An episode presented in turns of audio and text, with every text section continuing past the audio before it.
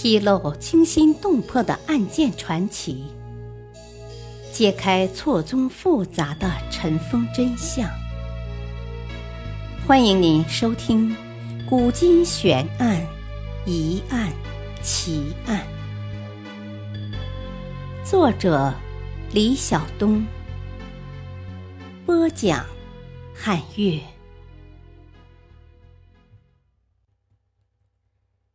狸猫换太子，调包之际，真假虚实难辨。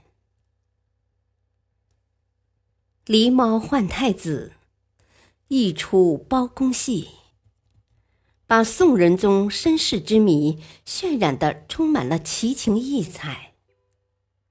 宋仁宗赵祯，真宗之子，乾兴元年（一零二二年）即位。由刘太后垂帘听政，明道的皇帝。关于仁宗的身世，有一种至今流传的说法，就是狸猫换太子的故事。主人公的传奇经历几乎家喻户晓，妇孺皆知。在这出包公戏《狸猫换太子》中，包拯巡行到地方，路上。在经过一处破窑时，被一位老妇人拦住。老妇人向包拯哭诉了自己鲜为人知的悲惨而又离奇的身世之后，经过仔细的推敲，包拯认定她就是当今圣上宋仁宗的亲生母亲李娘娘。于是他立刻回京查访当年还在世的老宫女。终于明白了事情的来龙去脉。当时，这位李娘娘只是宋仁宗的父亲宋真宗后宫一位小小的宫女，可是由于受真宗皇帝宠幸，被封为才人，进而升为婉仪，并且还怀上了龙种。那时候母以子贵。李娘娘幻想着生下儿子，在后宫拥有自己的一席之地。在得知李娘娘生了儿子之后，当时的刘德妃，也就是后来的刘皇后，异常嫉妒。于是她便买通了接生婆，用一只剥了皮的狸猫，换去了刚刚出生的宋仁宗。等到宋真宗高兴的下朝回来要看自己的骨肉时，却只看到了一个血淋淋的怪物，后果可想而知。宋真宗不分青红皂白，立刻将李娘娘打入冷宫。后来刘德妃又升为皇后，就对李娘娘起了灭口之心。李娘娘看出刘皇后的心思，就在一位好心的宫女帮助之下，急忙逃出了深宫。从此就躲到了一处破窑里，隐姓埋名，孤苦伶仃的生活了二十年，期盼着有一天自己能骨肉团聚。包拯一向清洁廉明，大公无私。他为了吸血李娘娘的冤仇，就把她带回京城，想方设法让仁宗认了真母。此时，几十年的冤案真相大白，坏人得到应有的惩处，李娘娘也母子团圆，被封为李宸妃，结局十分美满。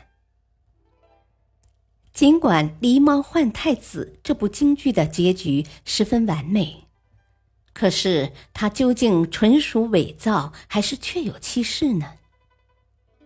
关于仁宗认母，史上确有其事，刘妃、李妃亦有其人，只是历史的真相却非大家所熟知。真宗皇后刘娥，华阳人。她本是加州一个银匠龚美的妻子，后来随着龚美从四川来到东京，真宗赵恒实为襄王，是太宗第三子。他听闻四川出美女，便要找一个属姬。刘娥得知，便想方设法进了襄王府，赵恒与刘娥一见钟情，如胶似漆。太宗得知后，怒令赵恒将刘娥赶走。赵恒无奈，便把刘娥秘密安排在一家亲信家，暗中幽会达十五年。真宗即位后，把刘娥召进宫，先是封为美人。郭皇后死后，真宗有意立刘娥为后，遭到大臣反对，但在三年中。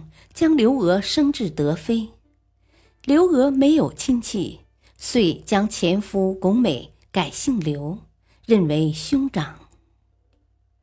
真宗曾有五子，但相继夭折，已经四十多岁的真宗忧心忡忡，于是刘娥借腹生子，命自己的侍女李氏服侍真宗，不久生下一子。名受益，后改为真，是为仁宗。李氏刚生下赵祯，刘娥便赶到，威胁利诱，抢走了赵祯，并告诫所有知情人不得外泄一丝信息。刘娥母凭子贵，顺利被册封为皇后。李氏杭州人，家境贫苦。与弟弟李用和相依为命，李氏入宫与弟弟离散，替刘娥生下太子，但是他被剥夺了太子生母的身份，心情悲苦可想而知。真宗倒还记得李氏，时有临幸。后来李氏又生下一个女儿，但不久夭折。刘娥并没有按身边太监的意思杀掉李氏，相反帮他找到了失散多年的弟弟，并授以官位。李氏生前默默无闻，真宗死后，仁宗即位，刘后临朝，也没人敢告知皇帝真相。后李氏病重，刘后匆忙加封其为宸妃。但是封号没有挽救李氏性命，他带着对儿子的无尽思念离世了。刘后本打算以普通宫女的身份葬了李氏，宰相吕夷简劝改之，最终着皇后衣冠，以皇后之礼下葬于嘉庆院，后改葬弘福院。仁宗亲政后，得知自己身世，哭得死去活来，追尊李氏为皇太后，并开棺勘验是否为刘后毒杀以及衣冠之治。之后，连续为李氏上尊号，建神庙，给李氏唯一的弟弟高官厚禄。李氏生前之遭遇与死后之荣华形成鲜明对比，后人同情李氏遭遇，以借腹生子之事为原型编写故事《狸猫换太子》，并且没有让李氏早早死去，而是苦尽甘来，在生前就享受了他应有的一切。历史话外音：真相永远都留在历史的长河中，而所有的蛛丝马迹都靠后来者侦查而得。这其中真或假，除了更多的历史事实，也随着人们的传闻而变得越来越蹊跷迷离。感谢收听，再会。